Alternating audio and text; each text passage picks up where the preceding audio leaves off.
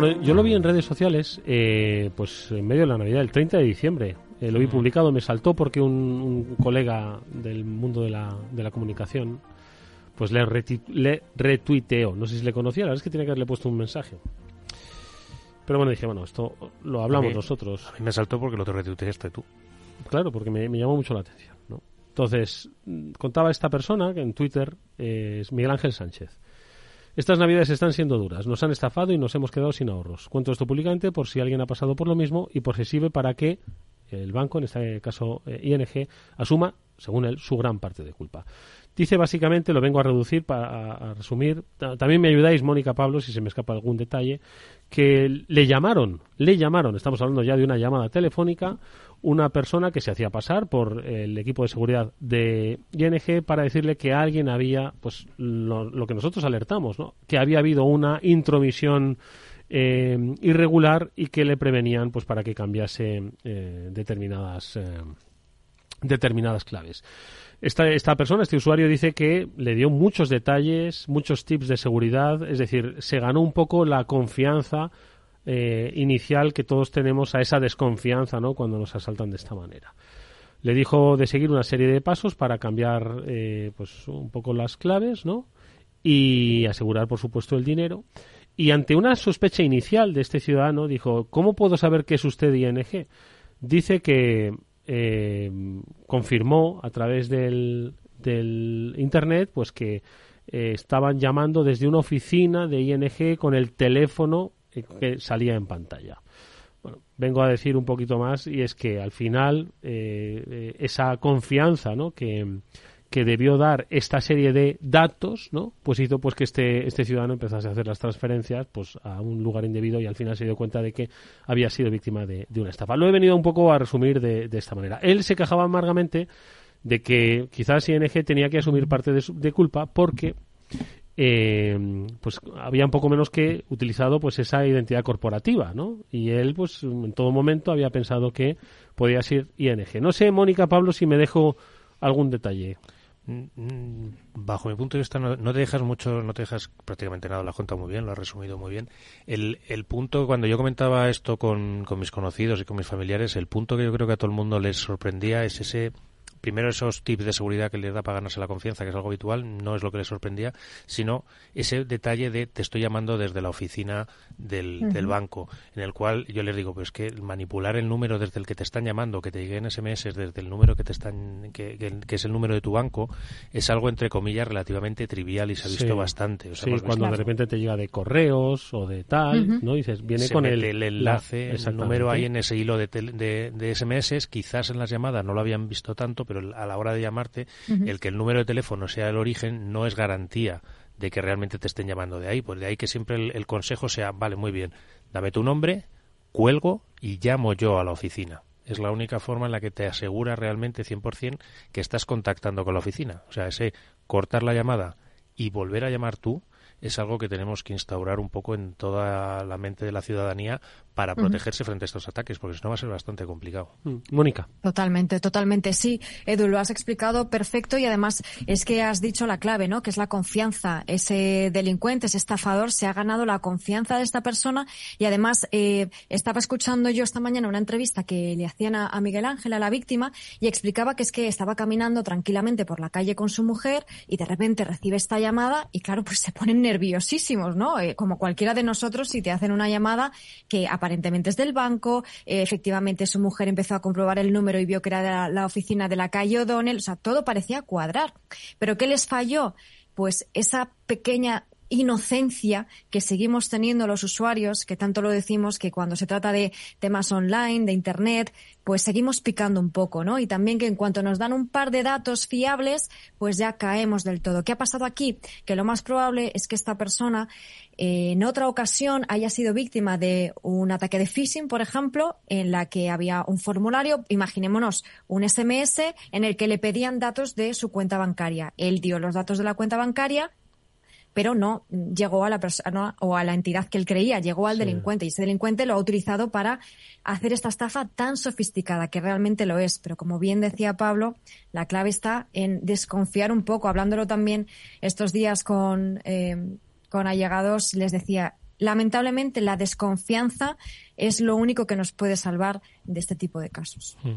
Había un punto dentro del tuit también que comentaba, yo creo que llegaba un momento, pues eso, que le estaba agobiando con que estaban llevándose el dinero de su cuenta y él en ese momento dice, pues oye, pues en lugar de estar en mi cuenta, se la pongo a la, cuenta de mi mujer, lo traspaso ahí los fondos a la cuenta de mi mujer, si no me acuerdo mal, y claro, ahí ya está seguro.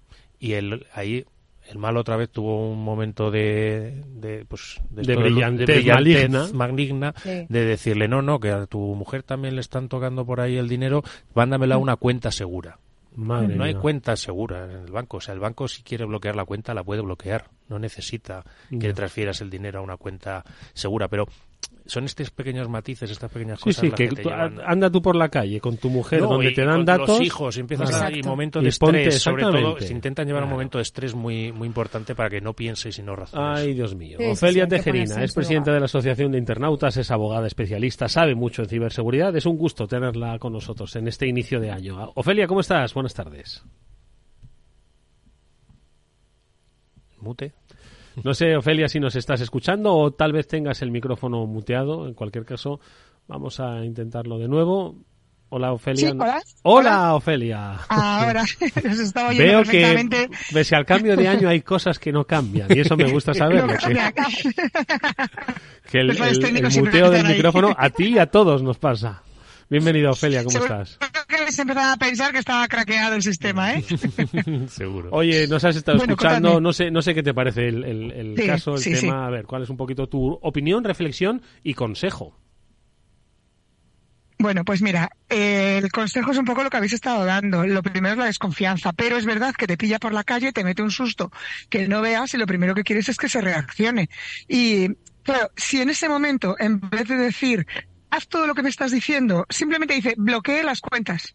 Bloquee las cuentas. Si eso es TNG, puede bloquear las cuentas. No necesita absolutamente nada más. Mm. Con bloquear las cuentas ya bastaría.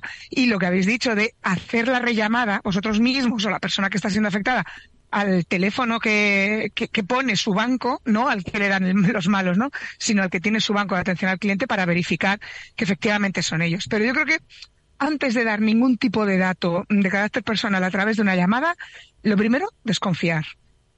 Lo primero, desconfiar. Es cierto que eso es un ejercicio, insistimos, muy importante, ¿eh?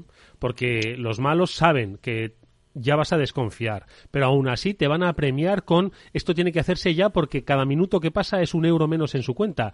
Y los humanos somos así de, de frágiles, ¿no? Totalmente. Al final son cosas que nos llevan. Claro, por supuesto. Con eso juegan. El problema es que si esta persona está buscando la responsabilidad del banco hay pocas opciones. Eh, ¿Cuál sería una buena opción? Pues, por ejemplo, le ha pasado a más gente, no es el primero que da sus datos donde no debía y le empiezan a vaciar la cuenta. Si tú te das cuenta de, un carácter inmediato porque recibes un SMS que dice, hemos hecho una transferencia de mil euros, ¿la has ordenado tú? A mí este verano me pasó. Me llegó un mensaje diciéndome que si quería autorizar una compra online.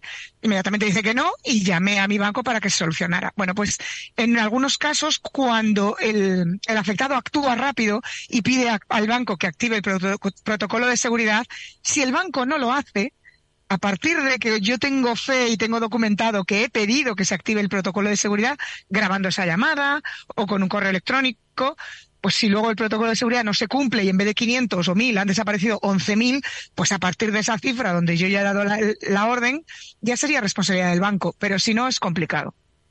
Oye, Ofelia, eh, claro, por eso yo no sé si quizás Hombre, los, los bancos todos podemos hacer más, tanto el usuario tener mucha más eh, certeza como los bancos, porque oje, los bancos todos, absolutamente todos, ¿eh? del primero al último, eh, sufren suplantaciones de identidad. Entiendo que deben todos ampliar quizás esas... ¿O es que les da miedo comercialmente hacerlo? El hecho de enviar muchas comunicaciones diciendo, si, si alguien llama de ING o de cualquier otro banco, usted no le crea. Eh, les da una, es una cuestión reputacional también o que enviar una de estas al día, yo qué sé, imagínate.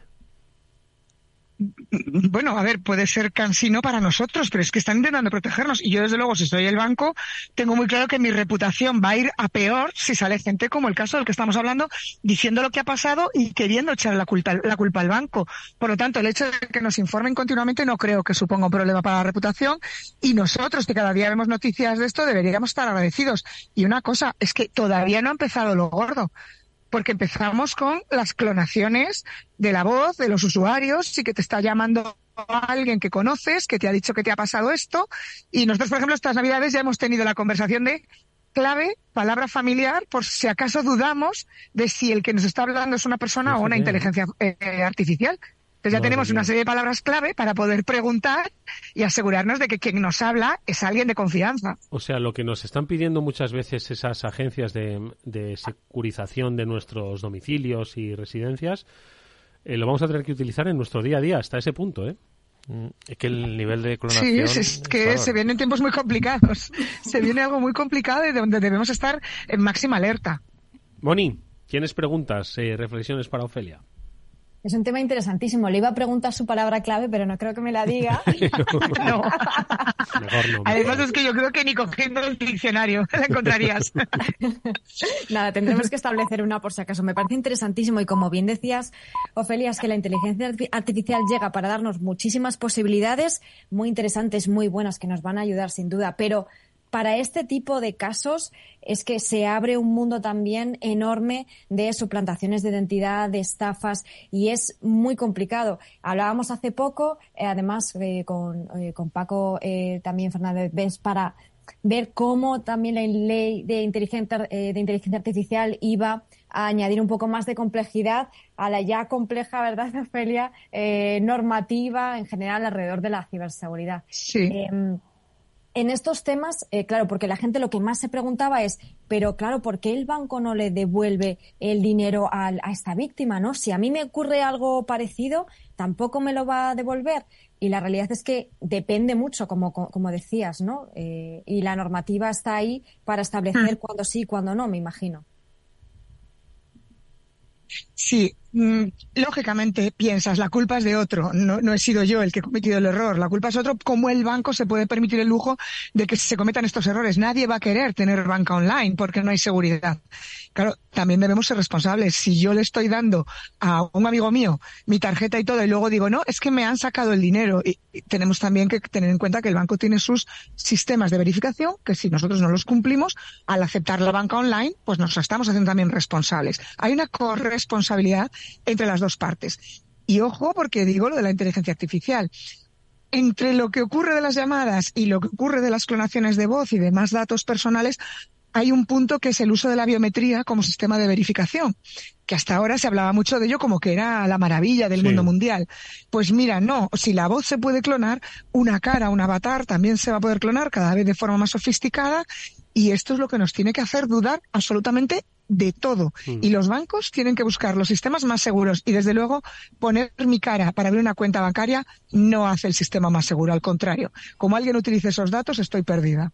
Oye, a ver cómo demuestro que no era yo. Eso, fijaos, en las jornadas STIC, que tuve la oportunidad de, de moderar la sala en la que se hablaba de inteligencia artificial, hicieron pruebas allí en, en, directo presentando pues eh, ejemplos de cómo con biometría se podía perfectamente engañar a una cámara de ordenador para la autenticación de cualquier cosa, pues para yo qué sé, acceder a, imagínate, cuando te piden, oye, a ver que, seas tú, ¿vale? Sonríe, incluso ese tipo de cosas, ¿no? Bueno, pues se puede hacer Nos piden esos datos con mucha alegría y es peligroso que los almacenen si no se cumplen unas medidas de seguridad. Por eso la Agencia de Protección de Datos acaba de decir que para determinadas finalidades, como es el registro de horario de entrada y salida, no es necesario poner la huella dactilar digitalizada. Al contrario, que no debería hacerse.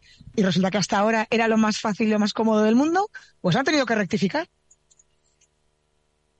Oye, ¿no pensáis, un último tema que le, que le preguntamos a Ofelia, pero también pido reflexión de Pablo y Mónica, que igual se va a empezar a comercializar un, un seguro de ciberestafa, que oye, que yo no sé si los hay, ¿eh? pero vamos, de la misma forma que tienes cobertura para tu coche, auto, salud, etcétera, etcétera, pues eh, un, un, seguro de cobertura de ciberestafas eh, ya a nivel particular, ojo, eh, no a, nivel empresa. Sí, existieron, existieron, pero no compensaban. Y hasta donde yo sé, han ido desapareciendo o están de forma muy residual.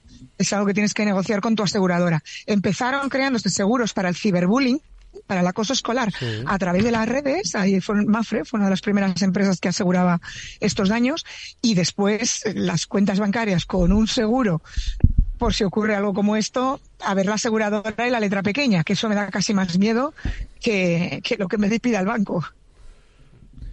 Al final, yo creo que el tema de los seguros y los ciberseguros eh, muchas veces se utilizan como último recurso para transferir el riesgo a un tercero.